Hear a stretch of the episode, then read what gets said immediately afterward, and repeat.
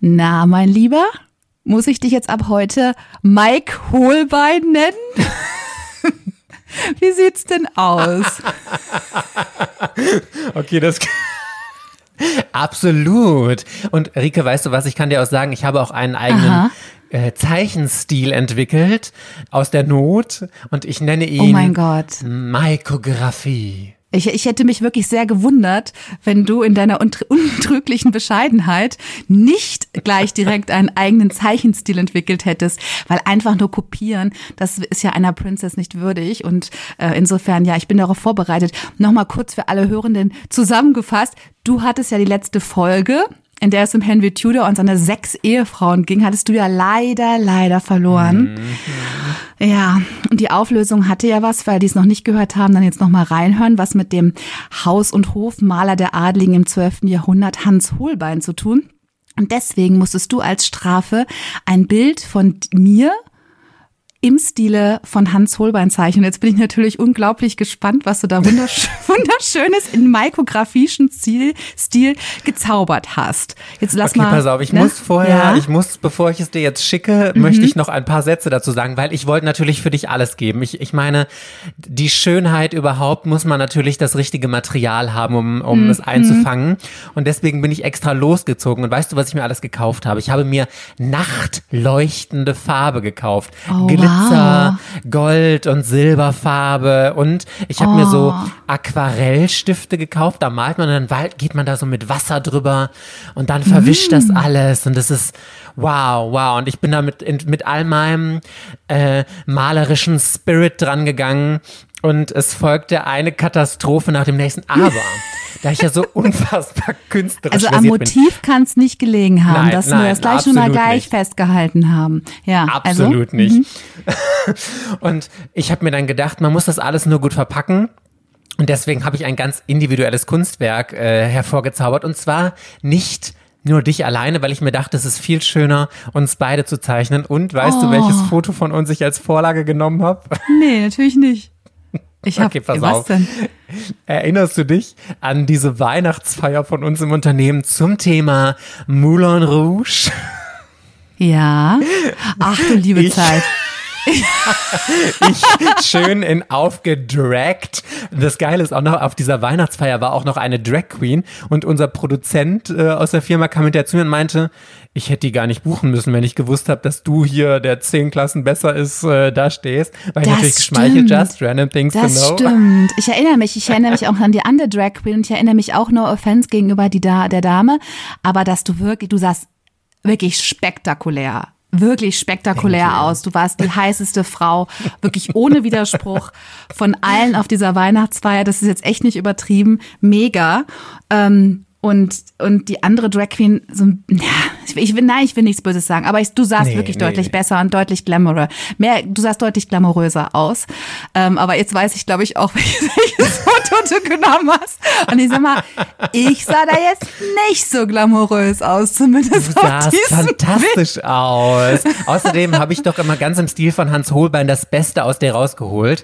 So mit oh diesem Wissen, so Achtung, ich schicke dir jetzt das Foto. Aha, oh Gott, das ist ja so. Oh weißt du, wenn jemand so anfängt, schon so ein, so ein Prolog zu halten, ne, das ist ja dann immer so, sorry, also ich habe echt alles gegeben. Ich erzähle dir jetzt nur mal, wie viel Mühe es war, damit man keine Chance hat, dann zu sagen, oh mein Gott, weil jemand hat sich ja so Mühe gegeben.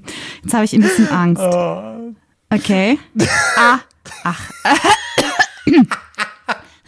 Hallo, das ist ja wohl künstlerisch ähm, wertvoll, das Bild. Ja. Da würde Van Gogh vor Neid erblassen. Also ich sag mal so, Absolut. Also ich, ich, ich werde jetzt mal, mein Vater pflegt immer zu sagen, wenn er irgendetwas nicht gut findet, aber keinen verletzen möchte, dann sagt er immer, mm oh. interessant. Ich sage jetzt mal, das Bild ist interessant. Mhm. Mhm. Ich habe ihm ja. auch einen Namen gegeben übrigens. Mhm. Pass auf, ja. da ist sehr viel Kreativität reingeflossen. Das ist, äh, der Name eines Bildes entsteht ja im Zeichenprozess. Und als ich ja. unsere beiden Gesichter gesehen habe und wie düster und böse unser Blick aussieht, habe ich mir gedacht, ich nenne es Vamp in Klammern Ayers. Also so entweder Vamp oder Vamp Vampires at the Moulin Rouge. Aber nicht mit AT, sondern mit Ad-Zeichen, you know? Vampires, oh, wow. Vamps at the Moulin Rouge. Ja. Also geil, der, der Titel, der Titel schlägt die malerische Qualität um Längen. Entschuldige, wenn ich das so sage. Nein, also es, nein, das stimmt. Das ist ja, das, das hat sich jetzt, entschuldige, das war jetzt nur so ja. einmal gedroppt. Nein, es, also ich werde es jetzt mal ein bisschen mhm. beschreiben für diejenigen, die jetzt, äh, du wirst es doch sicherlich auf unserem Instagram-Kanal äh, einstellen. Absolut. Genau. Ich habe auch den Zeichenprozess gefilmt, poste ich auch. Ach, wie cool. Ah, da bin ich jetzt mhm. aber auch mal sehr gespannt. Also man sieht äh, dich als äh, aufgedragt in einem roten, schlauchengen Kleid, wie du auf meinem Rücken quasi thronst und ich in einem goldenen Kleid, das deine langen Beine angewinkelt. Und das Interessante, deswegen habe ich gesagt, es ist interessant, ist mein Gesicht. Also ich sehe aus, ich habe schwarze Lippen und ich sehe wirklich aus, als hätte ich Vampirzähne oder sowas im Mund. Ich weiß nicht genau, was du damit zum Ausdruck bringen wolltest. Du wolltest wahrscheinlich einfach diesen Vamp-Look, dieses Aussaugende, was ich an mir habe. wolltest du ein bisschen unterstreichen, ne? Und deswegen ja, hast genau, du die, die Zähne so ein bisschen ja. betont. Ja. Also ich sag mal so, mit dem Gesicht kann ich mich jetzt wenig identifizieren, aber du siehst großartig aus. Und im Hintergrund sieht man ähm, die rote Mühle als Zeichen von Moulin Rouge und also was mir jetzt direkt auffällt, dann ja, ja, der, der, der Gesamthintergrund sind Sterne. Und das hast du extra gemacht, oder?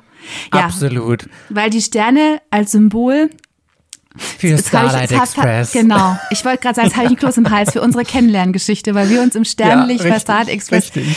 Oh, guck mal, habe ich sofort ja. erkannt. Ich, ich bin der Interpretations. Und wir werden uns unter der roten Mühle von Moulin Rouge wiedersehen. Ist das nicht, ist das nicht unfassbar oh. romantisch, was ich da oh in diesem Gott. Bild vereint habe?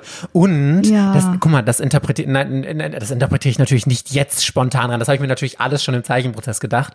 Aber da wir ja Vampire sind, steht es ja auch noch für die Ewigkeit, dass wir dass unsere Freundschaft in die Ewigkeit weiter bestehen wird. Wow.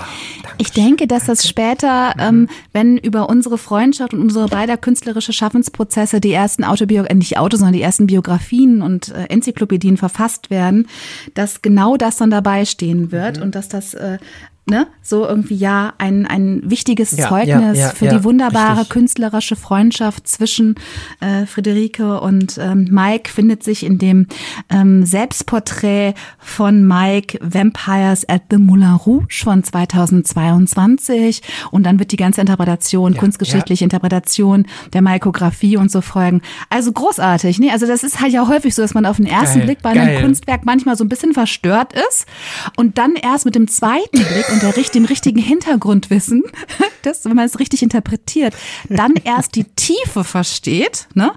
Und dann auf einmal sieht, richtig, wow. Richtig. Was für ein Künstler, was für ein Kunstwerk. Also es, ne, ich hoffe, alle sind jetzt total angefixt. Es lohnt sich, äh, sich auf unserem Instagram-Kanal erwartet unerwartet, alles zusammengeschrieben, dieses Kunstwerk und hier auch noch den äh, Entstehungsprozess anzuschauen. Es lohnt sich auf jeden Fall.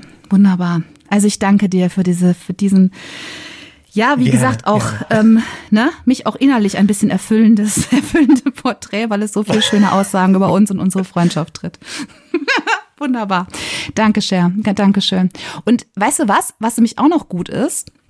Das Bild ist auch eine yeah. super Überleitung zu unserer heutigen Folge, weil da geht es nämlich auch um die Schönheit des Weltalls. Erwartet Unerwartet, der Podcast mit mysteriösen, emotionalen und spannenden Geschichten, mit deren Ende du niemals gerechnet hättest. Mit der Queen of Ingeniosität, Rike, und der Princess of Drama, Mike. Hello, hello, hello, you beautiful sunshines. Connected über die Weiten des Internets zwischen Köln und München sind hier Mike und Rike für euch. Hello. Hallo, hallo.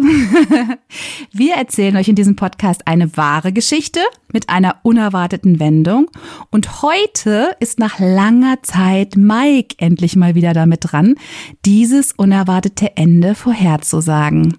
Und weil wir seit unserer, Ach, zu unserer großen Freude, ja, es gibt das, also ich finde ja immer, äh, dass es wirklich deutlich einfacher ist, auf der Sidekick-Position zu sitzen. Aber es ist natürlich für dich auch ungewohnt, ne? Wir sind ja, aber ja beide. Du bist auch so unfassbar intelligent. Das ist ja dein großer ja. Vorteil. Mhm. Weißt du, du bist einfach so unfassbar intelligent, so unfassbar lustig und mhm. ah, das ist einfach, du bist einfach so ein perfekter Mensch. Und wenn ich, ich denke mir immer nur, egal auf welcher Position sitze, ich kann es nur schlechter machen als du. Ah, das, also jetzt muss ich sagen, jetzt bin ich so, jetzt bin ich ein bisschen in meinem Redefluss unterbrochen, weil ich von oh, diesen sorry. lieben Worten total gerührt bin. Nein, das ist total lieb von dir. Aber ich weiß, dass du mir an äh, äh, Spirit und äh, Esprit und Intelligenz natürlich in gar nichts nachsteht. Das ist so ein bisschen dein, deine Narration von dir selbst, dass du da, dass du da nicht so spontan oder so wärst. Das stimmt ja gar nicht. Da werden wir jetzt auch wieder sehen, dass das natürlich überhaupt nicht wahr ist. Und Mike, wir sind ja, wie wir immer zu Beginn sagen, connected über die Weiten des Internets.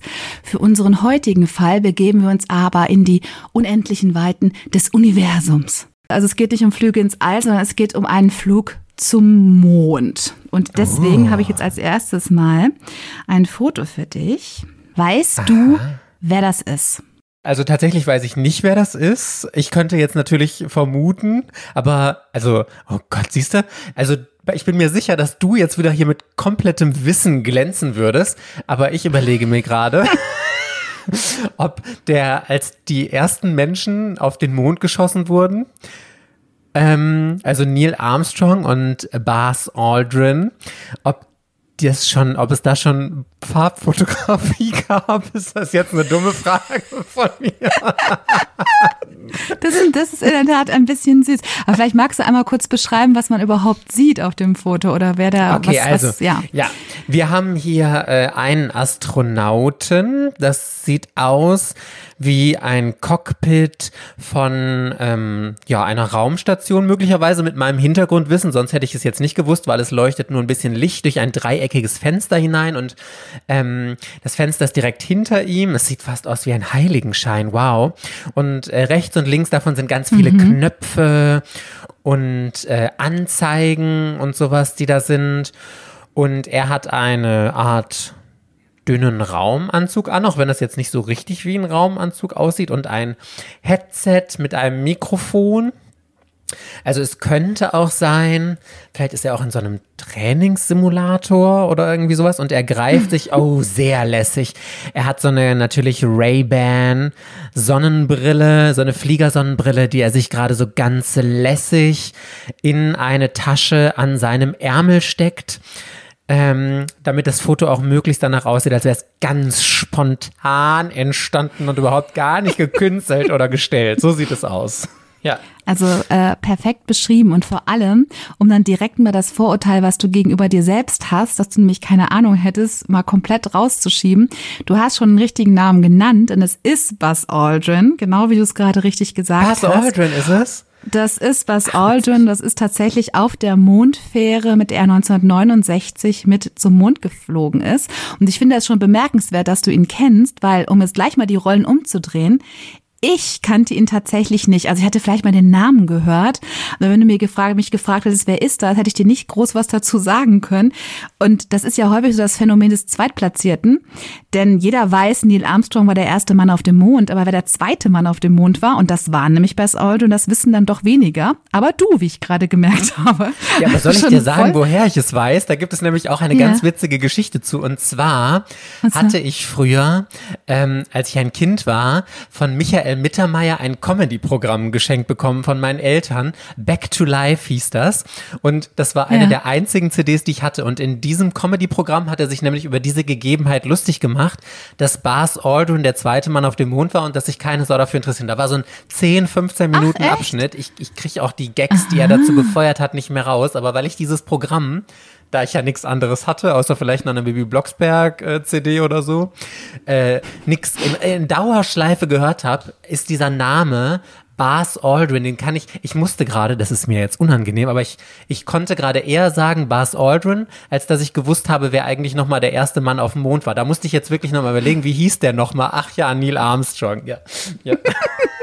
Aber süß. Ich finde, das erzählt ja auch wieder sehr viel Positives über dich, wo du deine Informationen so hernimmst. Ja, ne? aus also, Comedy-Programm, Fernsehen. Genau.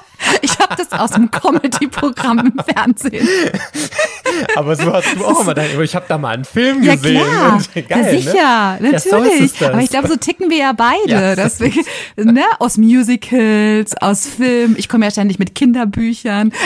So, und da sagt nochmal jemand, man muss irgendwelche hochkarätigen Sachbücher oder so. sonst was lesen, um hochintelligent Richtig. zu werden. Nein, du musst Filme schauen, Serien, Comedy-Programme, Bücher äh, lesen, Musicals genau. schauen. Das ist es, das ist das ja. Rezept. Und dann hast du auch noch Spaß dabei, Weil, nämlich. So. Und ich, und ich glaube, dass es wirklich relativ simpel ist, weil wir uns Dinge, die über Emotionen vermittelt werden, besser merken können. Ja. Und wenn jemand ne, in einem Musical, wenn etwas musikalisch untermalt ist, überhaupt im Rahmen eines Songs können wir es uns gut merken. Ich kann mir auch alle Songtexte merken. Also da bin ich ja total krass. Also ich kann wirklich alles auswendig. Und ähm, das ist ja beim Comedy-Programm auch so. Da hast du nämlich gelacht und das hat das ist ja auch eine starke Emotion. Und damit verbunden konntest du dir das gut merken. Und wenn ich in der Schule einfach irgendeinen doofen Quelltext in Geschichte lese, lese. Das ist bei mir auch eine Ohr rein, anderes Ohr wieder raus. Das habe ich, kann ich mir überhaupt nicht merken. Sehr interessant. Sollten noch mal alle Pädagogen drüber nachdenken, wie sie Kindern äh, Wissen vermitteln, in welchen Konstellationen man sich Dinge nachhaltig dann auch noch mit, äh, ich jetzt mit über 40 noch rauskramen kann, äh, in welchen Kontexten man diese Dinge gelernt hat und welche eben komplett weg sind. Also sehr interessant. Ja, aber zurück zu Buzz Aldrin. Um ihn geht es heute. Ähm, er ist unser Protagonist und ich stelle dir jetzt direkt dann mal die große Frage, die du am Ende des Podcasts lösen musst. Und diese lautet, bist du bereit? Was tat Buzz Aldrin kurz vor dem Betreten des Mondes, das so ungewöhnlich war, dass es die NASA jahrelang geheim gehalten hat. Jetzt versuche ich natürlich das Comedy-Programm von Michael Mittermeier nochmal durchzugehen. Oh nein, aber, äh, oh Gott. Oh Gott, die, äh, ich glaube, also die Kam Frage ist, wann die NASA, wenn die das jetzt so lange Zeit geheim gehalten haben, wann sie es veröffentlicht haben, weil das Comedy-Programm ist ja jetzt auch schon ein paar Jährchen her. Also ich, ich ja. höre mir mal deine Geschichte an, so spontan fällt mir auf jeden Fall nichts ein. Okay, ich wollte dich nämlich gerade fragen, ob du erste spontane Ideen hast. Ich habe meine Kinder gefragt und habe gesagt, so was glaubt ihr denn? Und mhm. das sag mal, es war ein Psychogramm meiner Kinder, ähm, was sie dann so gemeint haben. Also zum Beispiel, er hätte in seinen Raumanzug gepinkelt. Mein pubertärender Junge hat gemeint, er hätte sich wahrscheinlich wahrscheinlich einen runtergeholt, auch nett. Meine Tochter meinte, sie hätten, er hätte Neil Armstrong als blödes Arschloch beschimpft, weil der ja vor ihm den Mond betreten hätte. Also es war so nett, was die so für Ideen hatten. Ich habe gesagt, das ist ja schön, aber was für aber freundliche süß, dass Sachen sie dachten, so das wird spontan Schnick, Schnack, Schnuck ausdiskutiert, wer, wer da schon als erstes auf den Mond darf. Ja, ja. Aber ich fand es so ein bisschen negativ gefärbt. Ich komm, fällt euch irgendwie was Nettes ein, was ja. der was gemacht hat? Ne, also, nee. okay, das ist jetzt, das ist nicht ihr Mindset. Naja. Gut, also ich erzähle dir jetzt erstmal ein bisschen was zu dem guten Buzz Aldrin, obwohl du ja schon ja. über Michael Mittermeier offensichtlich ganz gut Bescheid weißt. Er ist, also sind wir jetzt nicht überrascht, US-Amerikaner und wurde ursprünglich als Edwin Eugene Aldrin Jr am 20. Januar 1930 in Montclair im Staat New Jersey geboren. Der lebt übrigens auch noch. Er ist mittlerweile 92 und natürlich klar, aufgrund dessen, was er alles erlebt hat, nach wie vor ein Star in den USA. Ähm, ein bisschen noch was zu seiner Biografie. Sein Vater war ehemaliger Army-Pilot und so kam also Buzz schon ganz früh mit der Fliegerei in Kontakt, war dann auch selber ähm, Pilot. Und sein Name, Buzz, finde ich übrigens sehr lustig, war ursprünglich die Kurzform von Buzzer. Und so wurde er genannt, oh weil seine kleine Schwester es nämlich nicht hinbekommen hat, Brother, also Bruder zu sagen. Also aus Brother wurde also Buzzer und dann haben die das in der Familie als Buzz abgekürzt. Also das ist ja so Hä, typische Stories. Das, das, ist der Name, den die haben eintragen ja. lassen, Buzzer? Genau. Genau, genau. Ach, also der hatte, der, der, der hieß ja, ne, nochmal zurück, der hieß ja, der heißt ursprünglich hieß er halt nicht so, ne? Also da hieß hm. er ja Eugene. Ah, ja. Mhm. Aber er hat tatsächlich, also wie du es gesagt hast, offiziell seinen Namen geändert und hat ihn, hat äh, Bass eintragen lassen. Ich finde das ja immer so ganz witzig, wie so Spitznamen entstehen. Es ist auch so ein bisschen bei, mein, bei meiner, in meiner Schwiegerfamilie, der heißt mein, äh, also nicht mein, aber der Onkel meines, meines Mannes heißt Manfred und der konnte seinen eigenen Namen auch nicht aussprechen, hat immer Manbet gesagt. Und weil er immer Manbet gesagt hat, haben wir dann alle mit dem Namen Baby abgekürzt. Und der heißt halt auch bis heute, obwohl er jetzt 68 ist, wird der Bedi genannt. Das ist so ein bisschen wie bei Buzz. Äh, so entstehen die Namen. Ja, also Buzz Aldrin jedenfalls hieß jetzt also seit Kinderbeinen schon Buzz und hat, habe ich gerade schon gesagt, also tatsächlich 1988 seinen Geburtsnamen Edwin Eugene Jr. wirklich offiziell abgelegt und ganz offiziell Bass eintragen lassen. Und weißt du, was ich auch noch witzig fand? Wieder so ein kleiner Fun Fact. Er war ja, haben wir ja schon gerade schon drüber gesprochen, der zweite Mensch auf dem Mond. Und weißt du, wie seine Mutter mit Geburtsnamen hieß? Na? Moon. Ja. Ist das nicht der klar. Hammer? Das ist geil. Das ist doch geil, oder? Das ich finde ja sowas geil. immer total faszinierend. Ich finde sowas immer krass. Genau, die hieß tatsächlich Moon. Aber leider ist sie ein Jahr, bevor Buzz Aldrin den Mond oh betreten hat, gestorben. Ja, oh, fand ich auch richtig traurig.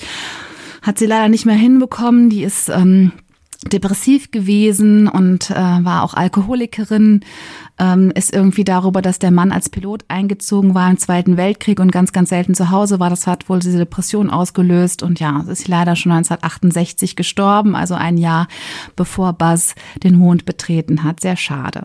Naja, ähm, Bass hat jedenfalls Maschinenbau studiert und auch Luft- und Raumfahrttechnik am renommierten MIT, kennt man ja auch in Boston, hat er auch promoviert und sich anschließend bei der NASA beworben und wurde tatsächlich 1963 der Öffentlichkeit als einer von 14 Astronauten vorgestellt. Wie alt war der da?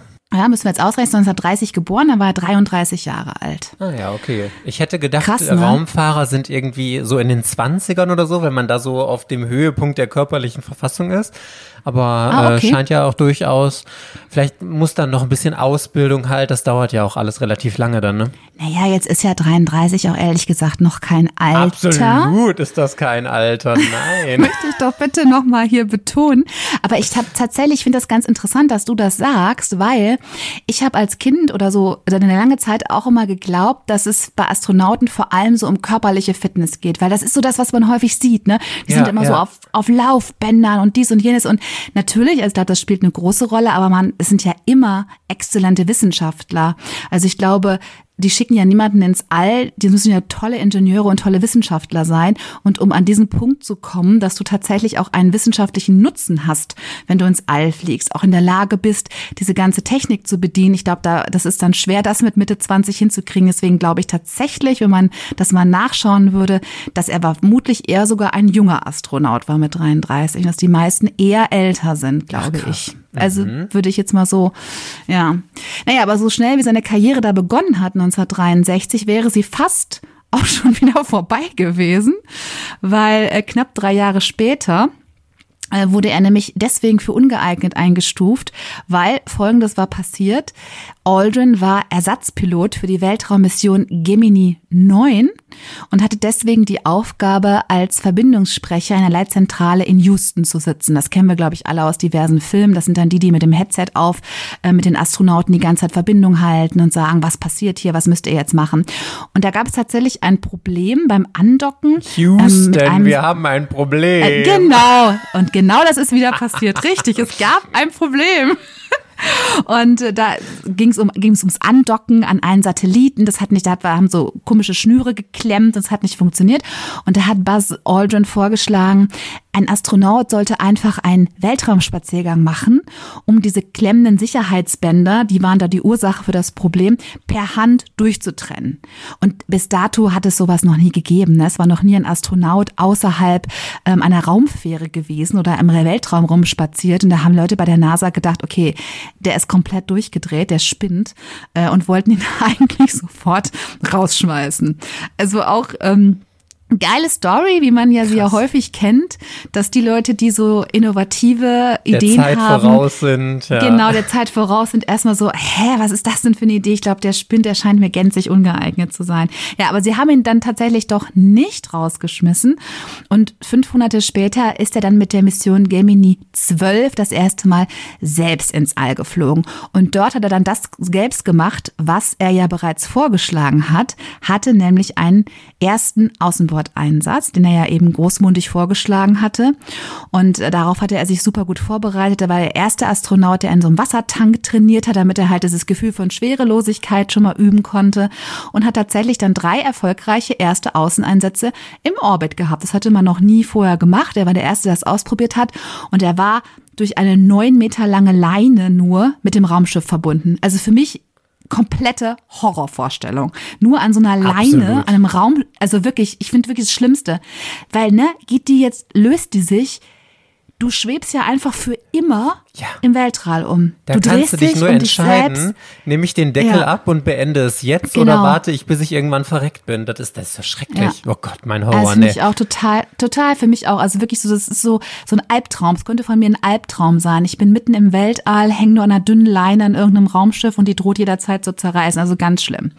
Ja, also an dieser Stelle aber, Mike, hast du jetzt schon die wunderbare Aufgabe, mir eine erste Frage zu stellen zu unserer Ausgangsfrage, die ich nur mit Ja oder Nein beantworten muss. Soll ich nochmal die Ausgangsfrage wiederholen oder hast du sie noch ich glaube, ich habe sie noch parat. Es geht ja darum, was Okay. Genau. er getan hat, was die NASA auf irgendeine Art entweder schlimm oder so fand, dass sie dafür, sich entschieden hat, das jahrelang geheim zu halten. Genau. So. Und Ja. die Frage ist ja jetzt, was wäre denn so schlimm, was man so lange unbedingt geheim halten muss? Deswegen, ich frage jetzt einfach mal zum erstmal äh, ein bisschen ausklamüsern in die Richtung, die dein Sohn ja schon vorgeschlagen hat, aber vielleicht nicht so detailliert, sondern ich frage mal, hat er irgendwas gemacht, was die NASA für so ja, ich möchte jetzt nicht anrüchig, ist vielleicht das falsche Wort. Ich möchte das noch ein bisschen breiter formulieren, was die NASA für so problematisch gehalten hat, dass sie befürchtet hat, dass es einen, einen großen, dass das für eine große Aufregung, äh, für Ausraster, für Proteste oder was auch immer sorgen würde, dass sie es deswegen verschwiegen haben. Ja, Okay. Mhm. Ja, gut, aber das ist jetzt noch sehr offener Spielraum, was da alles passiert sein kann. Da müssen wir uns jetzt mal Genau, ein das bisschen ist nähern. das richtig. Das ist noch sehr offen, aus welchem, was, in welcher Richtung denn es irgendwie nicht akzeptiert war, dass er das gemacht hat. Ja, dann nähern wir uns dem Ganzen mal. Ich erzähle dir jetzt erst noch mal ein bisschen was zur Raumfahrt allgemein. Du bist ja auch, glaube ich, jetzt auch so wie ich jetzt nicht da so richtig voll deep drin und kannst mir schon alles dazu erzählen, was ich nämlich auch nicht gekonnt habe. Deswegen fand ich es auch sehr interessant, mich mit diesem Thema zu beschäftigen.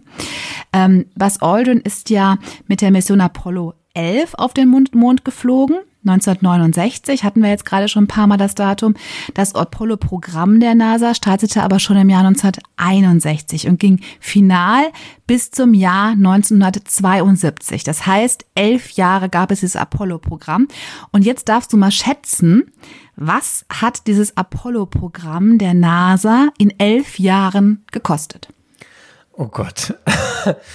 Ja, das werden einige Milliarden Dollar gewesen sein. Ich, äh, ich meine, wenn ich heute immer höre, äh, was Elon Musk oder so oder die da sich alle in die Raumfahrt investieren, für Summen raushauen an, also da an Geld, das muss ja exorbitant viel sein. Also ich, ich schätze jetzt einfach mal, das hat 100 Milliarden Dollar gekostet. richtig, richtig gut. Ich habe total, ich war total überrascht von der Zahl und bin jetzt völlig beeindruckt von deinem, wie du das logisch hergeleitet hast und so. Also tatsächlich ähm, hatte es damals knapp 24 Milliarden Dollar gekostet. Aber das sind nach heutigen Maßstäben 170 Milliarden US-Dollar. Das heißt, da warst du jetzt echt schon Wahnsinn. relativ nah dran. Genau, ich habe das nämlich ausgerechnet. Es gibt im Internet so ein Tool, da kann man schauen, was ein Dollar oder Euro äh, aus dem Jahr XY jetzt heute wert ist. Also wirklich, also ich war total überrascht, wie viel Geld da reingeflossen ist, jetzt nur in Anführungsstrichen in elf Jahren. Aber wenn man sich im Gegenwert anguckt, dass tatsächlich 400.000 Menschen an diesem Apollo-Programm mit dran mitgearbeitet haben in diesen elf Jahren, dann wird auch die Summe so ein bisschen erklärbarer, ne, was es alle, was alleine schon die Menschen gekostet haben, was man da alleine an Personalkosten hatte, ist natürlich auch eine Menge. Mit Apollo 17 war dann aber im Jahr 1972 Schluss. Das Programm wurde eben aus Kostengründen eingestellt und ich finde auch das habe ich auch beim, als ich da recherchiert habe, mir echt nochmal so vorgestellt. 170 Milliarden US-Dollar heutzutage.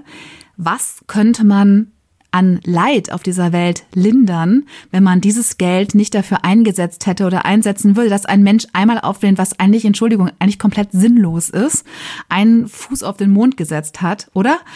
Also ich finde es auch, die, die Relation ist natürlich schon irre. Also ich, ich finde fast noch schlimmer. Elon Musk hat ein Vermögen von 254 Milliarden Dollar. Das heißt, selbst wenn er dieses ganze scheiß fucking Programm da finanziert hätte, hätte er immer noch, äh, oh Gott, mein schlechtes Mathe, 60, 80, 80 Milliarden Dollar. Ist das nicht schlimm? Also das ist, ja. das ist genau, das ja. ist noch viel gestörter, als was da in dieses Programm gesteckt wurde, dass ein einzelner Mensch so unfassbar viel Geld hat, dass man sowas Gestörtes finanzieren kann, dann immer nur 80 Milliarden auf dem Konto hat. Das finde ich gestört. ja. ja. Also über dieses Thema alleine könnten wir uns jetzt wahrscheinlich wirklich auch nur alleine mindestens mehrere Stunden austauschen.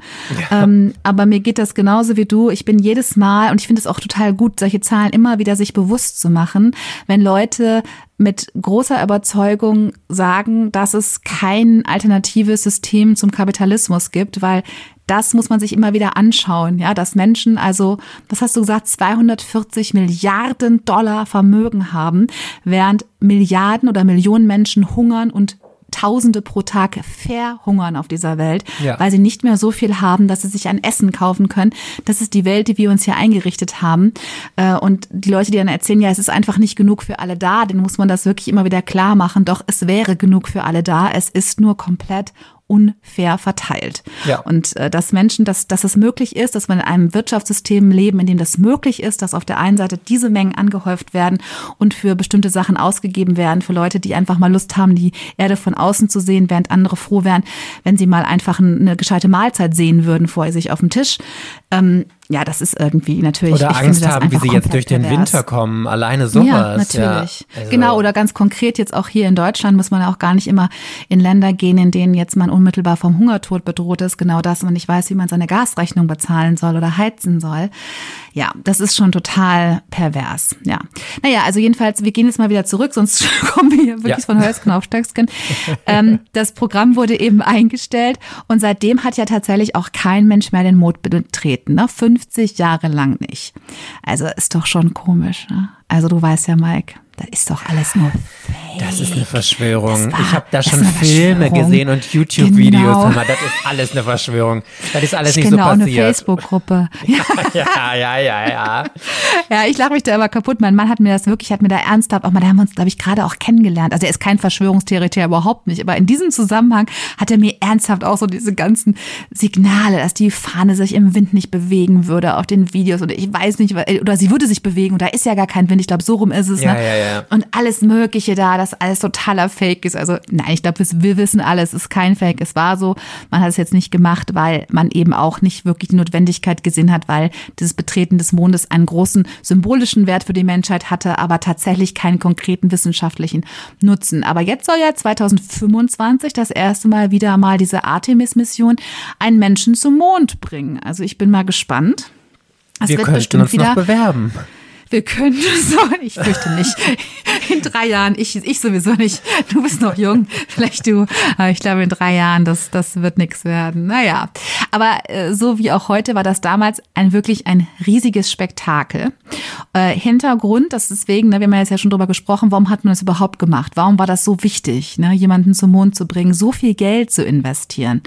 Ähm, da rekapitulieren wir mal unsere Geschichtskenntnisse war ja die Zeit des Kalten Krieges und die Sowjetunion und die USA haben sich damals ja auf wirklich allen Ebenen einen Dauerwettkampf und Wettstreit geliefert.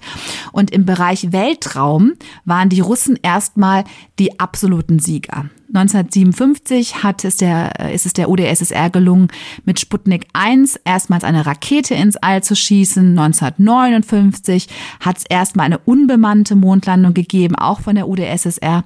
Und 1961 war der sowjetische Kosmonaut Juri Gagarin der erste Mensch im All. Das heißt, die Amerikaner waren so ein bisschen unter Druck, könnte man auch sagen. Ne? Die hatten zwar mit äh, zwei Astronauten, Alan Shepard und John Glenn hießen die, zum ersten Mal die Welt umflogen. Aber es war halt, es war natürlich erst nach der Sowjetunion, dass die Menschen ins All geschossen haben. Und äh, weil die Sowjetunion in der Raumfahrt so erfolgreich war, kam es dann im Mai 1961 zu einer sehr berühmten und sehr folgenreichen Rede von Präsident John F. Kennedy, in dem er versprochen hat, das kennen wahrscheinlich auch viele, dass die USA noch vorm Ende des Jahrzehnts einen Menschen auf den Mond bringen wird und anschließend wieder sicher zur Erde zurück zurück. Das war also jetzt hier, ne? Heute würde man sagen so, ja, no pressure, aber macht mal.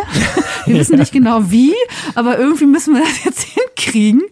Ähm, und es ist halt interessant, ne? Jetzt kommen wir wieder so in, ins Gesellschaftspolitische, aber ich finde es einfach wieder spannend, mit was für einem Hochdruck dann damals alles in Bewegung gesetzt wurde. Also sowohl finanzielle Ressourcen als auch Wissenschaft, man wirklich Druck auf den Kessel hatte und alles getan hat, um das hinzukriegen. Wenn wir uns jetzt heute vorstellen, dass wir uns eigentlich alle hier versprochen hatten, die Erderwärmung bis 2030 auf 1,5 Grad zu begrenzen, aber gucken wir uns um, ey, keiner macht Stress. Alle scheinen so die mal der Meinung zu sein, oh, ja, das kann man machen.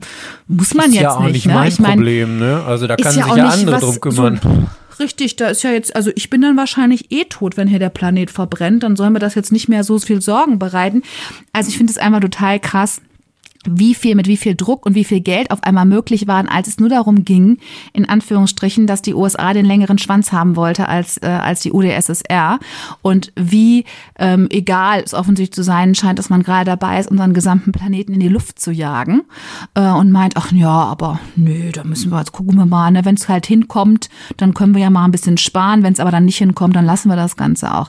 Also ich finde es, ja, deswegen so Beschäftigung mit solchen Sachen immer wieder interessant, weil man auch dann Bezüge zu finde ich, zur Gegenwart herstellt und sieht, okay, was treibt uns eigentlich wirklich an? Ja, ist es Vernunft oder ist es, geht es eigentlich doch irgendwie immer nur um Macht und wer hat den längsten? Also das ist wirklich ja, so, so, ein Thema gewesen, ne, bei dem ich finde, ja, ja, das ist, sollte man doch mal sich bewusst machen, ähm, mit welcher Intention, was ich, welche, welche Intentionen eigentlich unser Handeln hier alle ähm, leiten. Also ich finde es völlig bekloppt. Ja. Also die Amerikaner waren unter Hochdruck dran, haben dieses Apollo-Programm entwickelt und äh, ja, war aber erstmal wenig erfolgreich. Äh, gleich Apollo 1. Ähm, bei, bei Apollo 1 ist beim Bodentesten Feuer ausgebrochen. Alle drei Astronauten sind dabei ums Leben gekommen. Sie haben es aber trotzdem Scheiße. fortgesetzt. Ja, ja, total krass. Also auch das, ne, nicht nur Geld, ähm, Wissenschaft, viele, viele Menschen, sondern auch wirklich Menschenleben äh, sind da geopfert worden, um dieses Programm voranzutreiben. Ja, sehr berühmt war dann auch die Fahrt von Apollo 8. Das war der erste Flug, der den Mond umkreist hat. Und das war das erste Mal, dass Menschen tatsächlich die Rückseite des Mondes gesehen haben. Und bei diesem Flug ist auch dieses weltberühmte Foto, das kennen wahrscheinlich viele, Earthrise entstanden. Und zwar ein Foto von hinten von der aufgehenden Erde. Und das habe ich jetzt auch mal für dich vorbereitet. Oh, ja, ja. Also ich habe gerade, als du erzählt hast, habe ich mich gefragt, aha, muss mir das was sagen? Aber doch jetzt, wo ich es äh, sehe, also ob ich genau dieses Foto schon mal gesehen habe, weiß ich nicht. Aber ähm, so eine Art Foto. Also man sieht, äh, es sieht so aus, als ständen wir auf dem Mond, was ja nicht der Fall ist, sondern es wurde ja aus der äh, Raumfähre geschossen, aber man sieht so am unteren Rand des Bildes noch so die Mondlandschaft mit Kratern mhm. und so. Und ganz im Hintergrund äh, sieht man dann die Erde, der untere Teil in Schatten gehüllt, weil wahrscheinlich der Mond mhm. seinen mhm. Schatten noch darauf wirft, weil die Sonne ja hinter uns sein muss bei diesem Foto. Und genau. ähm, da geht im Grunde gerade die Erde als Kugel auf und sonst richtig krass wie dunkel. Also ich frage mich, ja. man sieht ja wirklich gar keine Sterne oder sonst irgendwas auf diesem Foto. Ist das, weil der Mond da irgendwie äh, jetzt das alles so verdeckt oder ist das einfach, wird das so verschluckt irgendwie aus der Richtung? Spannend. Ja, da frag mich nicht. Das kann ich dir jetzt Wie, nicht hast du dich nicht informiert darüber? Er war unangenehm hier als Moderatorin der Folge. nee, kann ich dir jetzt tatsächlich auch nicht sagen. Also warum man da, ich weiß es gar nicht. Ja doch, so normalerweise klar. Sieht man vom Mond aus, muss man ja auch Sterne sehen. Ich weiß es nicht, womit das zusammenhängt, dass man jetzt da keine Sterne sehen kann. Ich erkundige mich, ich ja, liefere das nach. Aber spektakuläres Foto auf jeden Fall, ja. Ja, absolut, total. Und das ist eben damals auch wirklich um die Welt gegangen und hat vor allem den Leuten bewusst gemacht. Das ist ja das erste Mal auch wirklich so ein Bild, dass man von außen die, die Erde, ne, die, den eigenen Heimatplaneten sieht und für viele so ein wirklich ein Aha-Moment gewesen, zu erkennen, wie zerbrechlich und fragil oh Gott, eben unsere weißt, Welt eigentlich ist. Weißt du, was mir hier auffällt, Rike? Also ich will jetzt nicht irgendwelche mhm. Bewegungen zerstören oder so, aber alle hatten Unrecht. Die Erde ist weder eine Scheibe noch eine Kugel, sondern nur eine Halbscheibe. Halbkugel. Eine, eine Halbscheibe. Eine Halbscheibe finde ich. Eine Halbscheibe nur. Mit so das sieht aus wie ein Teller, der unten abgebrochen ist und das ist die Erde. Nein, du, du wirst also eine neue weiter. Bewegung. Ja, du wirst ja. jetzt eine neue Bewegung. Neben den Richtig. Flat Earthern bist du jetzt die Half, Half äh. Dooms Earther oder sowas. Half-Dooms Earther. Also jemand mit äh, F und TH-Fehler darf bei uns nicht eintreten. Half-Dooms nee, Earther. Earther. Ja, muss man schon aussprechen können. Absolut. Sag bitte zehnmal hintereinander Half-Doom Earther. Ich bin gerade ganz fasziniert davon. Ich glaube, gerade in meinem Kopf verstanden zu haben, wie Verschwörungstheorien und all sowas entstehen, weil äh, das, ist, das ist jetzt meine Wahrheit, die ich hier gesehen habe. Ich habe hier auf diesem mhm. Foto ganz klar gesehen, dass die Welt nur halb ist. Krass. Ja, ganz genau, ganz ja, genau. Alles ja. andere ist Einbildung. Ja. Mhm. ja. also ich habe nicht gehört, dass die Menschen das tatsächlich geglaubt haben, aber es war so ein bisschen der Startschuss dafür, dass es tatsächlich dann eine erste Umweltschutzorganisation sich zu diesem Zeitpunkt gegründet haben, eben ausgelöst von diesem Eindruck der Welt von außen. Und tatsächlich wird eben seit 1970 seitdem der sogenannte Earth Day jedes Jahr ja gefeiert, indem man sich eben ähm, damit beschäftigt, genau, was, äh, was können wir an Umweltschutz für unsere Erde tun, um die zu erhalten. Die Apollo 8 ist jedenfalls am 21. Dezember 1968 gestartet und hat die Mondumlaufbahn am 24. Dezember, also Heiligabend, erreicht. Und dann gab es aus dem Raumschiff am Heiligabend eine Fernsehübertragung. Und bei der haben die Astronauten die ersten Zeilen der Schöpfungsgeschichte aus der Bibel vorgelesen. Am Anfang schuf Gott Himmel und Erde. Und das mit den Bildern von der aufgehenden Erde unterlegt. Das war natürlich ein mega Ereignis. Also wir als Theatermenschen, ich glaube, wir wissen, was das für eine performative Kraft quasi hat, das ne, miteinander so zusammenzukriegen. Ja, und ja auch das, was Ne? Was sagst du? Ich finde das so interessant. Also ich finde das natürlich so, den Spirit dahinter, den fühle ich total. Aber auf der anderen Seite war das nicht bei irgendeiner äh, Raumfahrtmission auch, wo dann der Typ da hinterher zurückgekommen ist und gesagt hat, oh Gott, habe ich jetzt gar nicht bei der Fahrt nach oben gesehen. Schade Schokolade. Und dann hast du da ich, die ganzen Wissenschaftler da oben und die genau. lesen dir die, die, die Schöpfungsgeschichte vor. Ja, weiß ich nicht. Schwierig. Aber ich, hab, ich wollte ich wollt genau das sagen. Ich wollte genau das sagen, weil ich glaube, dass das ja in, genau in beide Richtungen gehen kann. Dass man dieses von außen sehen und auch diese unglaubliche Leere und Einsamkeit dieses kleinen blauen Planeten inmitten dieses riesigen Universums auch dazu führen kann, dass man aller Religion abschwört und sagt, ich glaube, das ist alles Zufall und ich glaube an gar nichts Göttliches.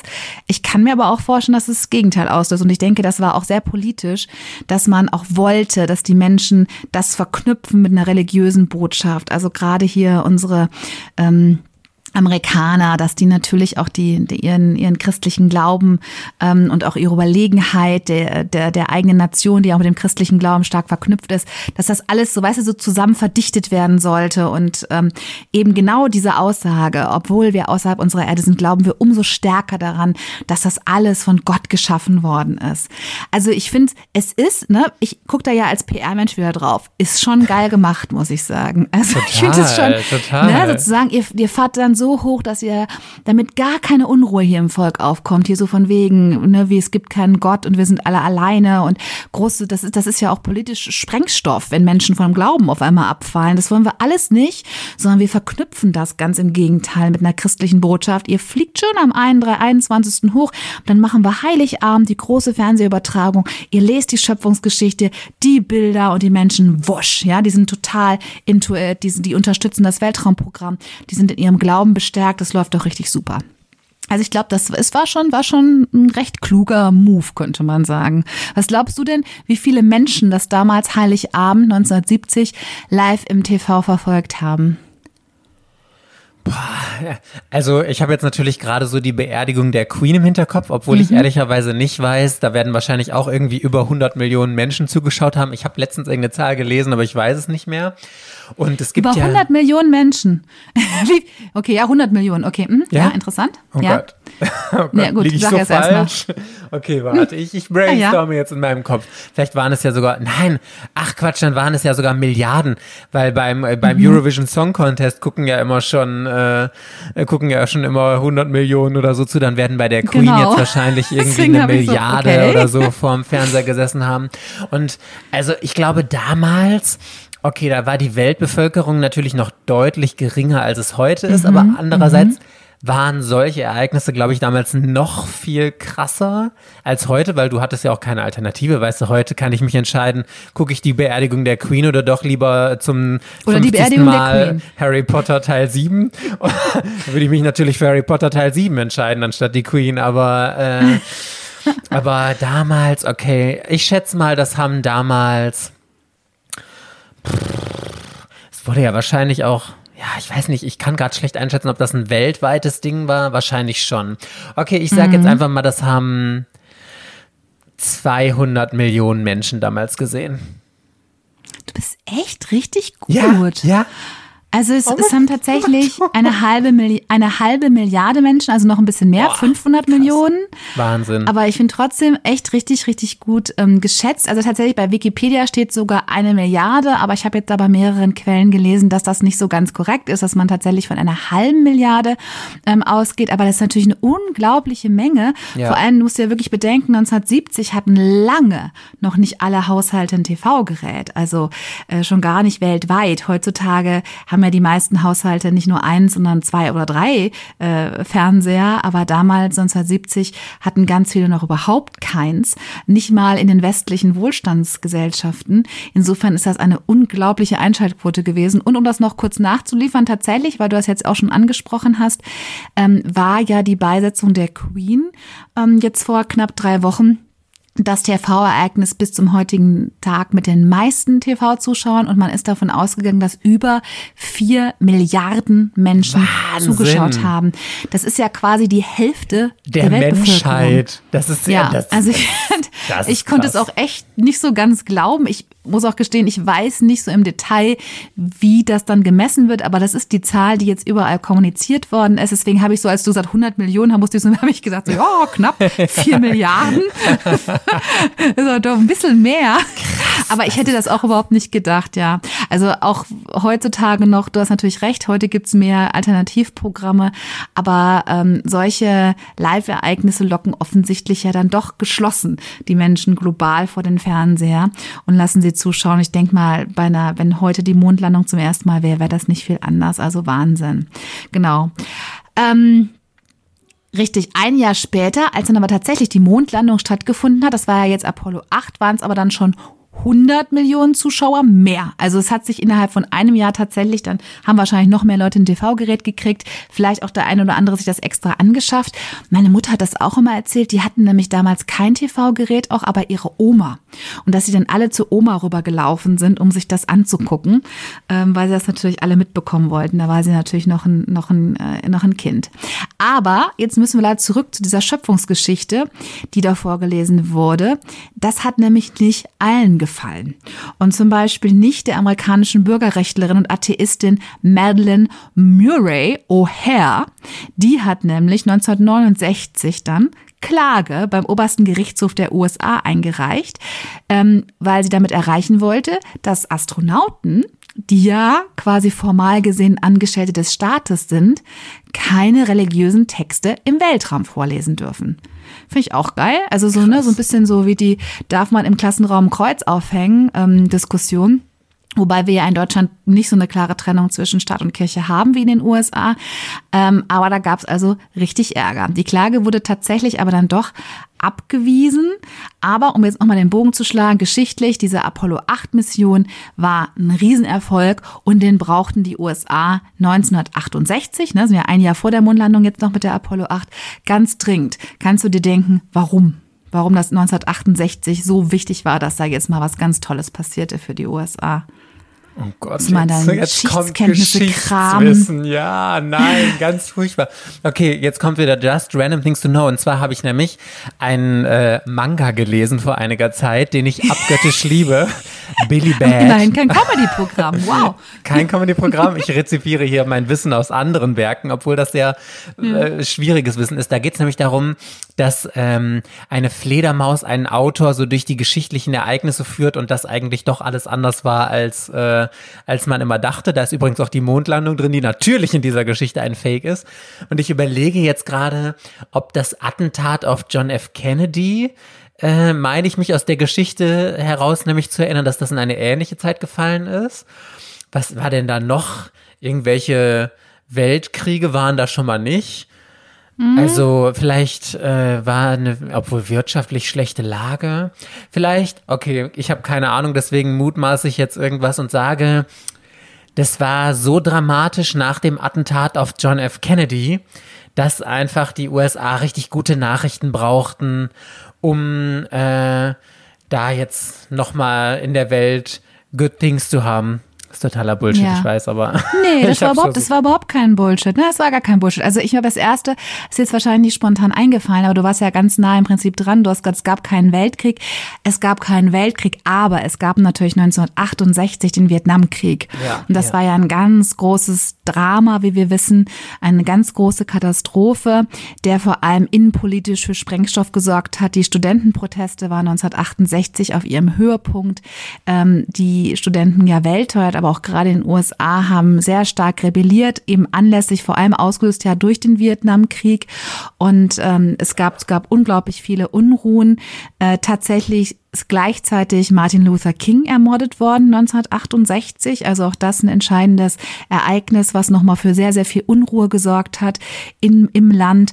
Und nicht JF Kennedy, aber sein Bruder Robert Kennedy ist tatsächlich 1968 erschossen ah. worden. JFK ah, okay. dann etwas später. Aber da warst du also so mit den Kennedys und dass die eine entscheidende Rolle spielen, dass da ähm, äh, ein Attentat stattgefunden hat. Das waren natürlich alles ähm, Ereignisse, die innenpolitisch wirklich riesig problematisch waren und die ganze Lage in den USA stark destabilisiert haben. Und da war jetzt so ein, wir haben was ganz Tolles geschafft als USA, war äh, total, total wichtig. Also das, ne, deswegen äh, große Sache und großer Erfolg und deswegen auch so viel, so viel ähm, Power dahinter, da einen Erfolg vorzuweisen. Buzz Aldrin hat übrigens auch an dem Trauermarsch für den ermordeten Martin Luther King teilgenommen. Er war nämlich auch Mitglied der Presbyterianischen Kirche in Houston und sein dortiger Pfarrer hat diesen Trauermarsch organisiert und dass er daran teilgenommen hat, fanden nicht alle in der NASA so toll. Da gab es genug Leute, die auch gefragt haben, was hat er jetzt da zu suchen und ist das so ein gutes Signal ne, als Weißer und warum muss er sich da jetzt so ähm, engagieren, was ja nochmal auch zeigt, wie gespalten auch zu dem damaligen Zeitpunkt, ich meine auch immer noch, aber die amerikanische ähm, Bevölkerung war und die Gesellschaft war, dass es eben immer noch genug Leute auch 1968 gab, die zu einer gewissen Oberschicht gehörten, die damit überhaupt nicht einverstanden waren, sich mit den Protesten der Schwarzen zu solidarisieren. Also ganz, ganz äh, explosives Klima 1968 und insofern ja äh, sehr gut für die USA, dass da was Schönes passierte. Und man jetzt mit der Apollo 8 und mit dieser Mondumkreisung und auch diesem entsprechenden Bild schon mal endlich was vorweisen konnte, was jetzt, womit man die UdSSR überflügelt hatte und was ein Erfolgserlebnis war. Ja, nach der Apollo 8 gab es dann noch die Apollo 9 und die Apollo 10, bevor dann, da erzähle ich jetzt nichts zu, im Juli 1969 die Apollo 11 endlich mit Neil Armstrong und Buzz Aldrin auf dem Mond gelandet sind. Und bevor wir uns jetzt genauer mit der Mondlandung selbst beschäftigen, darfst du jetzt eine zweite Frage stellen, die ich nur mit Ja oder Nein beantworten darf. Ich wiederhole auch noch einmal ganz kurz die Frage. Was tat Buzz Aldrin kurz vor Betreten des Mondes, das die NASA jahrelang geheim gehalten hat? Jetzt bin ich gespannt. Okay. Du bist ja schon auf einem guten Pfad, habe ich mhm. das Gefühl. Ja, ich hoffe. Also, ich überlege jetzt, ich versuche mich mal in diese Situation jetzt hineinzuversetzen und frage mich, was hätte ich denn getan, kurz bevor mhm. ich auf dem äh, Mond gelandet wäre? Also, ich hätte irgendwas gemacht auf jeden Fall, um mich äh, zu beruhigen, um mich runterzukommen, weil ich ja weiß, dass gerade der gesamte Druck der Menschheit da auf mir lastet, dass da jetzt alle Menschen irgendwie auf mich schauen und dass ich ein super krasses geschichtliches Ereignis ähm, da jetzt habe. Und ich hätte versucht, mich irgendwie zu beruhigen, weil ich hätte, ich hätte geschwitzt ohne Ende. Ich wäre mit den Nerven am Ende gewesen und ich wäre wahrscheinlich nur panisch hin und her geflogen im Raumschiff, um mich irgendwie runterzukriegen. und ähm, ja, jetzt, jetzt wäre ich wieder bei der Interpretation deines Sohnes. Gute Entspannungstechnik auf jeden Fall vorher. Also, als du gesagt hast, was hätte ich denn gemacht? Ich musste mir sehr auf die Zunge beißen. Ja, schön, dass ich es dann noch rausgehauen habe. Sehr gerne. Nee, Klar. aber sowas wird er natürlich nicht gemacht haben, gehe ich mal von aus. Hm, auch wenn das mit Sicherheit, das wäre eine erwartet, unerwartete Wendung gewesen. Geil. Absolut, hm, ja. Okay, pass auf. Ähm, hat, der, der wird irgendwelche Entspannungsübungen gemacht. Oder, oh, ich weiß noch was Besseres. Der hat Ja, ähm, okay, ich frage einfach mal wild drauf los. Ich habe ja, ich habe ja danach bestimmt noch eine Frage. Hat der mhm. vielleicht irgendwelche technischen Geräte Jetzt, wenn ich jetzt sage, missbräuchlich verwendet, klingt das schon wieder so sexuell, so meine ich es aber gar nicht. Hat er irgendwelche technischen Geräte, ähm, die jetzt zum Beispiel was mit Strom zu tun hatten, äh, die man irgendwie anders benutzen musste? Hat er sowas zur Entspannung? Oder, oder, no, oh mein Gott, jetzt habe ich jetzt weiß ich's. Okay, hat es was mit verbotenen Substanzen zu tun? Hat er irgendwelche hat er sich äh, einen Joint geraucht oder irgendwie sowas, um zu entspannen und war dann leicht angekifft oder so. Und ähm, weil er natürlich so hätte kein Flugzeug fliegen können und diese Mission nicht durchführen, äh, als die NASA das erfahren hat, hat sie dann, ja, also sowas frage ich. Ich muss ja noch nicht lösen, aber ich frage, nee, hat, genau. hat er irgendwelche verbotenen Substanzen genommen, die ihm dann hinterher nachgewiesen ja. wurden was ewig verschwiegen wurde?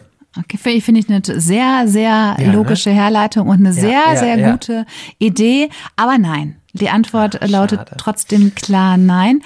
Ähm, ja, gucken wir mal weiter. Aber damit du dich jetzt noch mal ein bisschen mehr anstrengst, sollten wir jetzt vielleicht einmal kurz über die Strafe sprechen, die derjenige oh no. erfüllen muss, wer jetzt von uns beiden diese Folge verliert. Und zwar It's time to sing again. Also oh, es nein. ist ein, endlich mal wieder doch, es ist mal nein. Zeit wieder zu singen. Aber wir sind ja leidenschaftliche Sänger. Es wäre ja jetzt eine Freude uns beiden auf einer gewissen Ebene. Insofern das nicht irgendein Lied sein, sondern es muss das Lied Blue Moon von Richard Rodgers aus dem Jahr 1934 sein. Und zwar in der Version von den Marcells aus den 60er Jahren. Und ich spiele mal das Original vor, damit alle wissen, um welches Lied es sich handelt. Und dann auch wissen, warum es halt sehr, sehr lustig lustig ist. Also wir hören mal so ein paar Sekunden rein.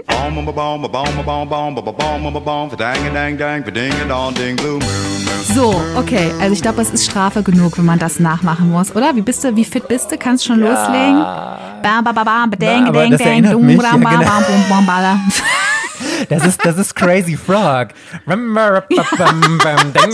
ding, ding. Ding,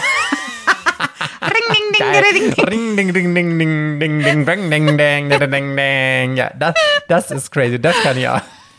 Geil. okay, okay. Also es ist, ist wieder ein Riesenspaß. Wir wissen leider nicht, ob Bas Aldrin das Lied auch kannte, ähm, aber ich, ich bin sicher, er würde es in der Version, in der, wir, in der wir es vortragen, auf jeden Fall lieben. Da bin ich ganz sicher. So, jetzt kommen wir zum wichtigsten und letzten Teil des Podcasts, nämlich der Mondlandung. Oh. Also, Kommandant von Apollo 11 war natürlich Neil Armstrong? Nils Armstrong, genau. Neil, Neil oder? Heißt der Nils oder Neil? Neil? Ja, ja, Neil. Neil. Nein, ja, nicht ja. Nils. der Nils. Das war äh, schwedisch-amerikanischer Astronaut. Nein, Neil Armstrong, genau. Und Buzz Aldrin war als Pilot der Mondfähre eingeteilt. Und dann gab es noch einen dritten Astronauten. Den hat natürlich jetzt wirklich niemand gehört. Der hieß Michael Collins. Und der sollte während des Mondspaziergangs die Kommandokapsel fliegen.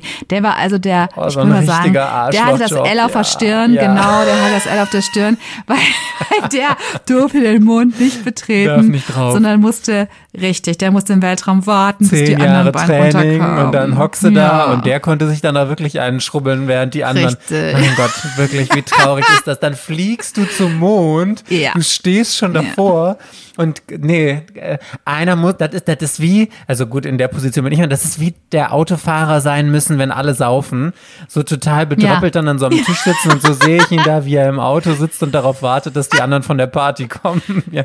Die anderen voll euphorisiert, ne? Day of my life, mega geil. Genau, doch unter Drogeneinfluss. Und er sitzt da völlig brav und okay, dann gehen wir mal wieder nach Hause, ne? Auf zur Erde, setzt euch mal hin, schnallt euch an, ihr Lieben. Schön, dass ihr einen tollen Abend hattet.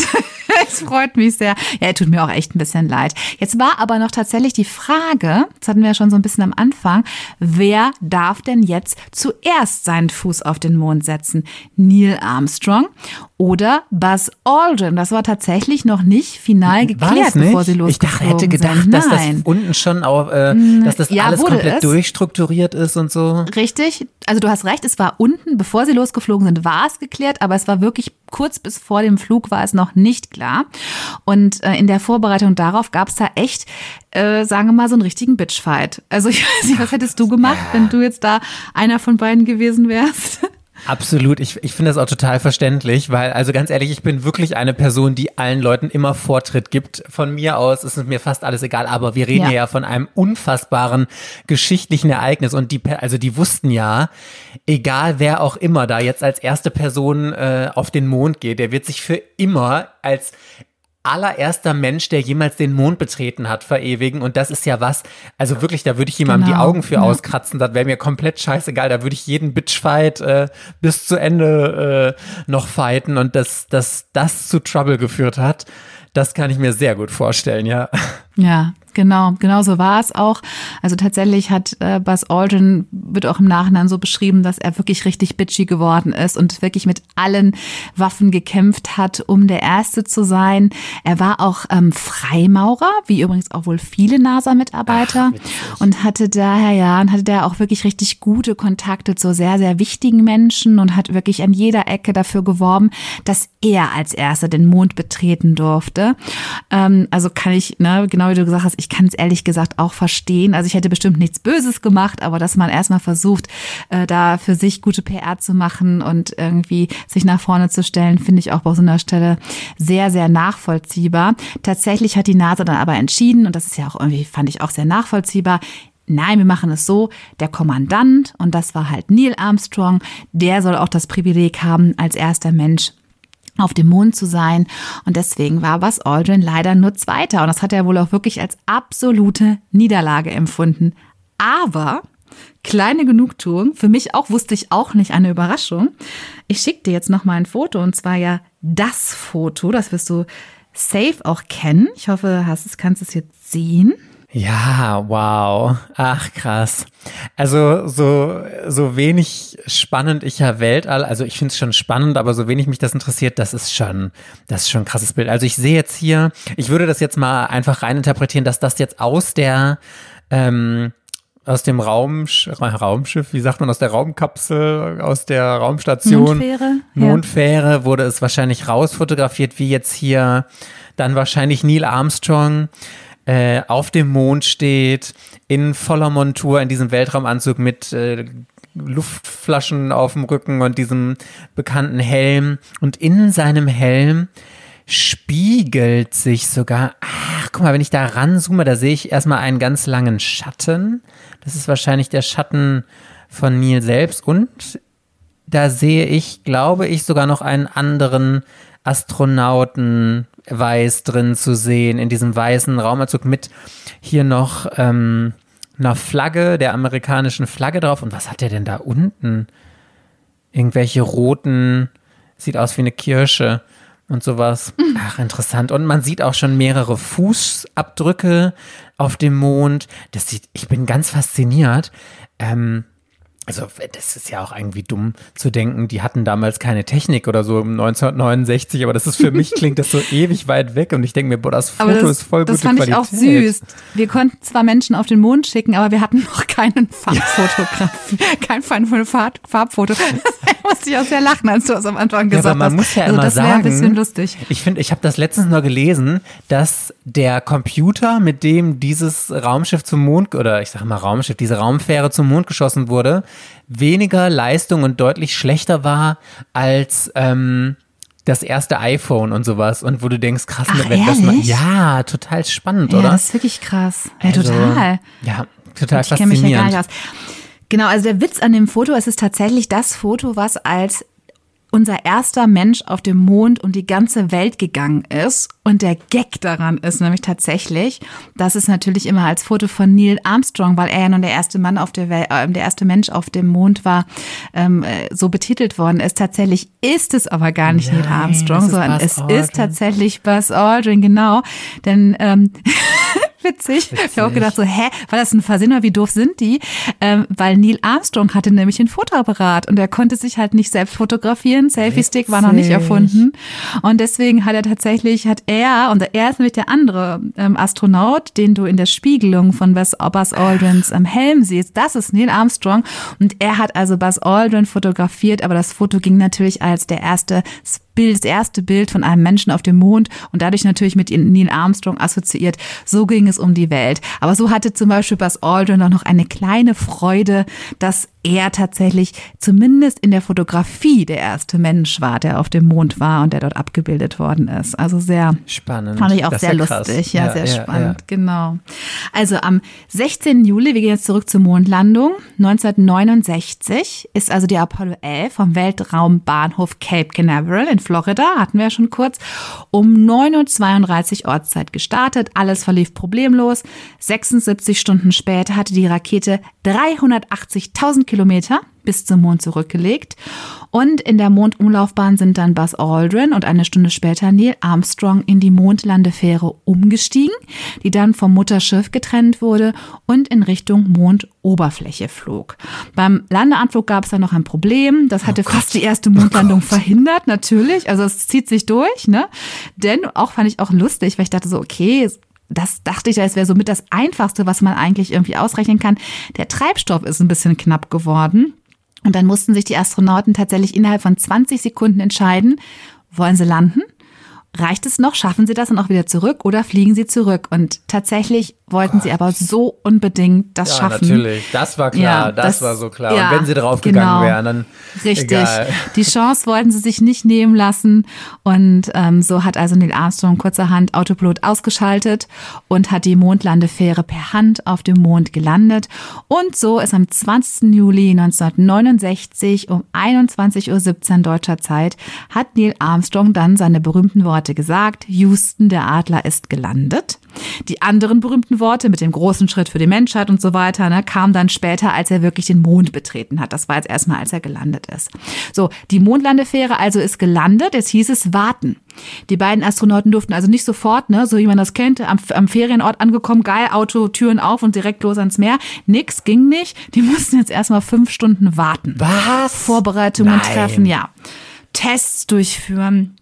Fotos schießen und sich auch erstmal einfach ausruhen. Also da musste noch einiges passieren. Wie viele Fotos hatten die denn mit? Hatten die so einen schönen, so einen alten Farbfilm so mit 32, genau, Kodak mit 32 Bildern oder so? Da, da musst du ja jedes, jedes Mal, bevor du auf, drauf gedrückt hast, musstest du ja genau überlegen. Ja, genau. Ne? genau, weil hast ist das auch ein gutes ja Motiv begrenzt. geworden jetzt hier. ja, genau. Ist das jetzt auch wirklich alles drauf? Gucke ich nochmal. Ja, also da war ein bisschen was zu tun. Mhm. Genau. Und jetzt sind wir halt kurz davor. Dann Buzz Aldrin den Mond betreten konnte, hat er eben etwas gemacht, das die NASA zunächst geheim gehalten hat. Und das ist jetzt noch ein Hinweis, dass Buzz Aldrin über 40 Jahre später sogar bereut hat. Aber was das war, das musst du ja jetzt raten denn wir sind jetzt am Point of No Return und du okay. darfst eine letzte Frage stellen mhm. und dann musst du lösen, lieber Mike. Ja, ich versuche jetzt nochmal, mich dem zu nähern, indem ich überlege, was macht man denn so normalerweise? Okay, jetzt, jetzt ist ja wirklich, wenn man da fünf Stunden vorher gehockt hat, er hat auf jeden Fall keine Drogen genommen, mit denen er sich irgendwie beruhigt hat. Also was mhm. würde man denn machen, um sich da irgendwie zu entspannen? Also jetzt würde mir nur einfallen, also entweder heutzutage würde man vielleicht noch mal die Familie anrufen, aber ich kann mir vorstellen, dass das damals nicht möglich war und so. Oder ja, ich weiß jetzt nicht, wie äh, religiös die waren. Ich frage jetzt, äh, das darf, ich habe ja jetzt noch eine Frage, ne? Mhm. Dann frage ich doch jetzt mal, weil du eben auch so so viel über ähm, über diesen großen äh, Arg über Mono, äh, Monolog mhm. über Religion gehalten hast, mhm. frage ich jetzt mal in die Richtung und frage, hat es denn etwas mit Religion zu tun, worauf es hinausläuft? Ja. Sehr, sehr klug. Du hast, du kennst mich gut, ne? Du kennst meine Dramaturgie. Wenn, wenn die da irgendwie mit dieser Religion so darauf rum, rumhaut, dann muss das irgendeine Bedeutung haben. Ja, das ist interessant. Ja, da kommt die, Literat nah. die Literatin raus, weil ich habe mal gelernt, in guten Stücken wird im ersten Drittel alles, was irgendwann mal wichtig ist, eingeführt. Und dann gibt es am Ende den Plot-Twist und bei mir ist es ja genau umgekehrt. Ich verführe dich, ich verwirre dich immer. Ich werfe mal tausend Sachen ein, die unwichtig sind, um dich irgendwie zu verwirren. Und hier, du bist einfach der, die nette Person. Okay, was mit Religion? Muss ich jetzt lösen? Jetzt musst du lösen. Aber du bist ja, du bist You're very close. Also ich sehe mich schon, ich muss mir schon meine Lippen lockern, bla bla bla bla bla bla. das okay. hinkriege. Mit Religion. Also wird es wahrscheinlich, das ist ja, das würde ja auch passen, dass er dann ähm, ein Gebet anscheinend gesprochen hat und ich habe mir sogar aufgeschrieben, ich habe meinen Notiz, äh, Notizzettel hier liegen und ich habe mir eben auch ausgeschrieben, dass er in der presbyterianischen Kirche ist. Habe ich mhm. das richtig notiert? Richtig, mhm. ja, ja, richtig. Okay, richtig. also hat er wahrscheinlich ein presbyterianisches Gebet gesprochen. Ich kann, also ich habe das ehrlicherweise noch nie gehört und ich wüsste jetzt nicht, in welchem Sinne das dann irgendwie für äh, Ärger gesorgt hat, aber anscheinend sollen ja religiöse Sachen ist das ja, oder hast du ja gesagt, in Amerika wird da noch ein bisschen mehr drauf geachtet, dass Kirche und äh, der Staat getrennt werden und da das ja wahrscheinlich als sehr wichtige, große amerikanische Sache war, ähm, und er dann da aber sowas Religiöses gemacht hat wie Beten, dass das ganz schlecht angekommen ist und dass sie das unbedingt geheim halten wollen, damit diese, diese Mission eben nicht einen religiösen Touch bekommt. Und mhm. deswegen hat sich die NASA dann dazu entschieden, das jahrelang eben geheim zu halten. Ja, das wäre jetzt meine Mutmaßung. ja, oh mein fucking Gott. Oh mein fucking Gott, ich krieg mich gar nicht mehr ein, Gott sei Dank. Ich habe schon so geschwitzt wieder, weil ich nie singen wollte. Wirklich. Dann hört uns doch keiner mehr, wenn ich hier singe. Ah. Und ich bin, ich habe echt gedacht, guck mal, die, du moderierst die Folge, du wirst die safe gewinnen, weil ich verliere ja auch immer, wenn ich raten muss. Ach. Da musst du dir gar keine Sorgen machen. Also, das, äh, ich erkläre es jetzt noch ein bisschen, aber das war schon, also zu 99 Prozent eigentlich okay. genau richtig, was du gesagt hast, auch mit der Begründung, warum das ein Problem war. Also tatsächlich war es genau so, als Neil Armstrong die Anweisung gegeben hat, die Leiter auf den Mond runterzulassen, hat Buzz Aldrin erstmal über Funk gesagt, dass er um einige Momente der Stille bittet und alle, die zuhören, dazu einlädt, kurz zu unterbrechen und die Ereignisse der letzten Stunde noch einmal Revue passieren zu lassen und Danke zu sagen. Und dann hat er tatsächlich die Kommunion begangen. Also er hat jetzt nicht Nein. nur gebetet, sondern er hat also tatsächlich das christliche Abendmahl gefeiert. Nein. Sein Pastor habe ich ja schon kurz erwähnt, ja, der den äh, Trauermarsch für Martin Luther King auch organisiert hatte. Der hatte Buzz Aldrin dann konsekriertes Brot und Wein, also gesegnetes Brot und Wein aus der, aus der, aus der Gemeinde mitgegeben. Und das war, gehörte zu den persönlichen Gegenständen. Davon durfte jeder zwei, Astro also jeder Astronaut durfte zwei persönliche Gegenstände mit ins All nehmen. Das war das, was er mitgezogen so hatte. Da gehörte Genau, genau wie im Dschungelcamp. Nur da war es kein Kissen, sondern er hat halt so einen Mini-Kelch mitgenommen. Und da hat er dann tatsächlich Krass. sich diesen konsekrierten Wein eingeschenkt. Und der ist dann auch, muss man sich so vorstellen, der ist auf der anderen Seite direkt wieder hochgerollt, weil ja Schwerelosigkeit herrschte. Ja, ja. Und dann hat er schnell ne, im Stillen die Bibelpassage Johannes Kapitel 15, Vers 5 vorgelesen. Das sind folgende Worte. Ich bin der Weinstock, ihr seid die Reben. Und eigentlich wollte er den Vers laut vorlesen, aber genau wie du es richtig gesagt hast, weil die NASA ja bereits verklagt worden war, weil bei Apollo 8 eben diese Schöpfungsgeschichte vorgelesen wurde, hatte ich ja erzählt, mhm. hat ihn die NASA davon abgehalten und hat das Ganze auch geheim gehalten. Also er hat dann im Geheimen Wein getrunken, das Brot äh, gegessen, das Gesegnete, was er mitgenommen hat und hat eben diese Bibelpassage gelesen und hat gebetet und 20 Minuten nach Neil Armstrong ist dann eben auch Buzz Aldrin auf den Mond gegangen, wo er dann etwas länger als zwei Stunden gewesen ist. Zwei Stunden? Und, ähm, ja, ich war auch erstaunt, ne? Hättest Was du auch gedacht, die denn da gemacht? Ja, sicher, ich hätte gedacht, fünf ja. Minuten Fahne drauf, ja. Handshake, wow, wir sind die Geilsten und wieder rein. Noch ein paar Mal hoppen Ja, aber tatsächlich, vielleicht. Ja, aber die haben, ne, die, die Fahne wurde ja dann reingesteckt, tatsächlich wurden Fotos gemacht, es wurden aber auch Bodenproben genommen. Also sie haben sich dann schon an versucht, ein bisschen da umzugucken, das ein bisschen zu genießen natürlich. Ähm, ja, und als sie dann wieder nach Hause kamen, waren sie natürlich die Helden.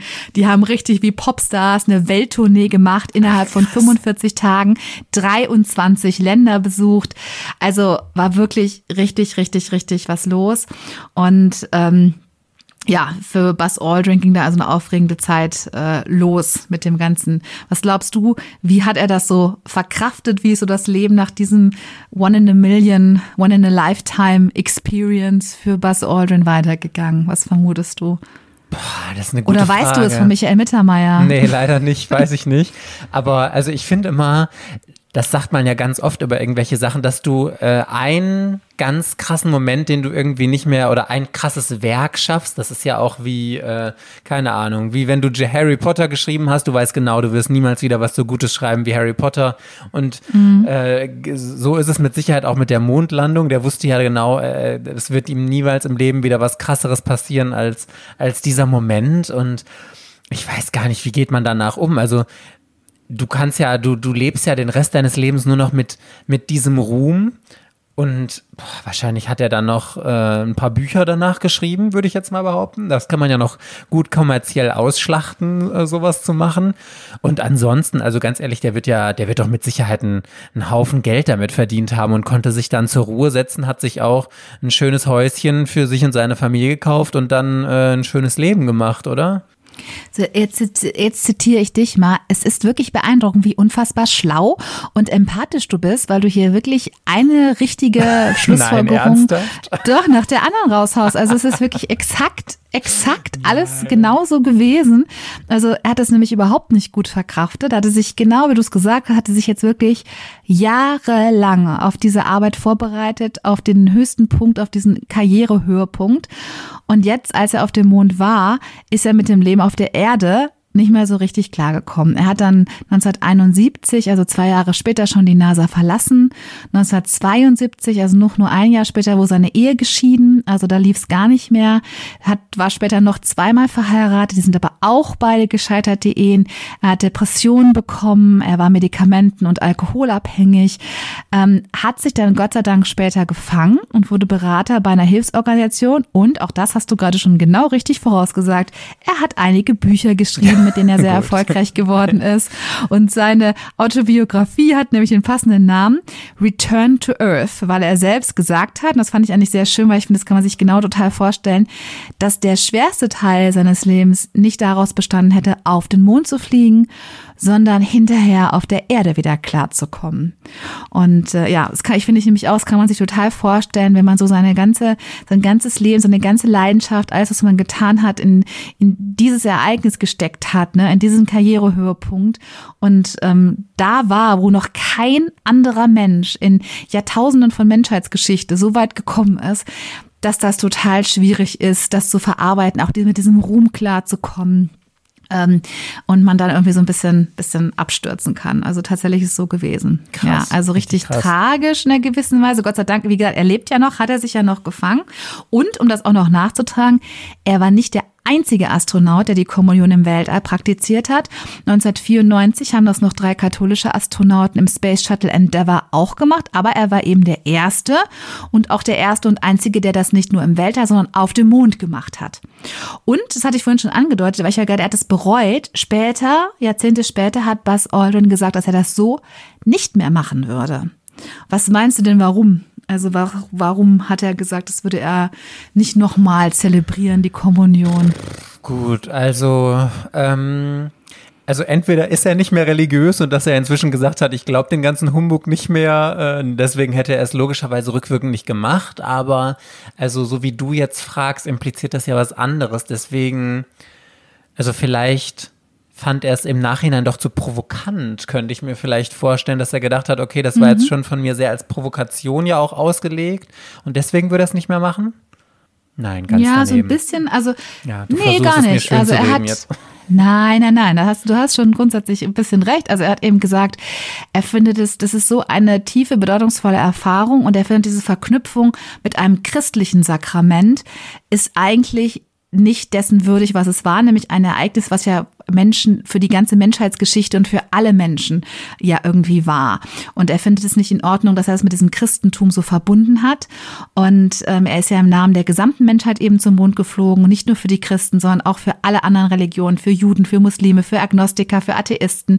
Und damals gab es für ihn eben keinen besseren Weg, als auf diese Art und Weise Gott und dem Schöpfer, so hat er es geglaubt, Danke zu sagen. Aber er sagt eben, das würde er heute nicht mehr mit einem spezifischen Ritual einer spezifischen Religion verknüpfen. Das findet er nicht richtig, würde er heute anders machen. Gut, Was ich gut. auch eigentlich, genau, finde ich ja, auch richtig schön. Gedanke, ja. Habe ich auch gedacht, finde ich einen schönen Gedanken, auch das nochmal laut zu formulieren und ähm, damit so klar zu machen, äh, auch nochmal so ein Signal für Toleranz, für Offenheit ähm, und auch so für ein Wir als Menschen, wir gehören alle zusammen, ja. Eigentlich ja, stehen, müssen ja. wir füreinander einstehen. Fand ich das auch nochmal richtig schön.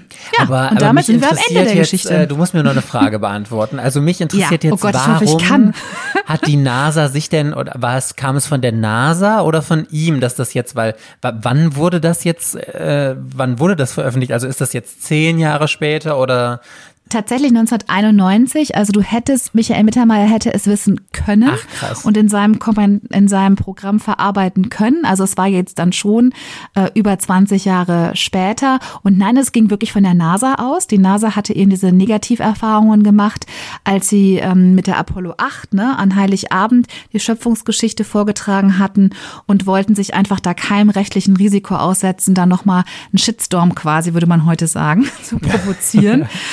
ähm, und möglicherweise tatsächlich auch sogar verklagt zu werden, denn eigentlich ist ja in den USA die Trennung von Religion und Staat ja sehr, sehr stark.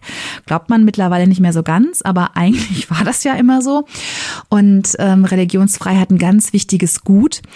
Insofern, nee, also es ging von der NASA aus, es ging nicht von ihm aus. Die wollten das auf keinen Fall, denen war das Risiko zu, zu groß und die wollten das eben auch nicht, äh, dass, das, dass das dann kurze Zeit später rausgekommen ist, um auch dazu ver, zu verhindern, dass es zu Klagen kam über 20 Jahre später war es dann auf jeden Fall ja auch verjährt. Also äh, juristische Konsequenzen konnten da jetzt auch nicht mehr drohen. Insofern hat es dann Buzz Aldrin erzählt und auch die NASA da kein Geheimnis mehr drum gemacht. Ja. So ist es gewesen. Ja, krass. Spannend, ja. super coole Geschichte. Und auch interessant, diese ganzen Fakten nochmal äh, rund um die erste Mondlandung zu hören, weil klar hat man schon mal so grob ein bisschen was davon gehört, aber also so intuit war ich auch nicht. Super spannende Geschichte bin ganz begeistert. Ja, fand ich, fand ich auch. Also wie, mir ging es ja auch so, war für mich jetzt auch neues Terrain. Jetzt nicht auch nicht mein Komfortzonen-Thema, äh, muss ich sagen. Aber ich fand es auch total spannend, sich damit zu beschäftigen. Und das haben wir uns ja auf die Fahnen geschrieben, immer sehr unterschiedliche Geschichten aus unterschiedlichen Richtungen hier vorzutragen und euch zu präsentieren. Insofern hoffe ich, dass euch dieser Ausflug in die Weiten des Weltraums gefallen hat. Und natürlich freuen wir uns immer riesig, wenn ihr uns bei Spotify oder Apple Podcast eine 5-Sterne-Bewertung dalasst oder und und auf unseren Instagram-Kanal erwartet unerwartet, alles zusammengeschrieben, abonniert. Und nächste Woche ist Mike dann wieder dran und ich darf mich in meine Komfortzone als Ratende zurückdrehen. da freue ich mich jetzt auch schon ein bisschen drauf. Bis dahin, ihr Lieben. Tschüss. Tschüss.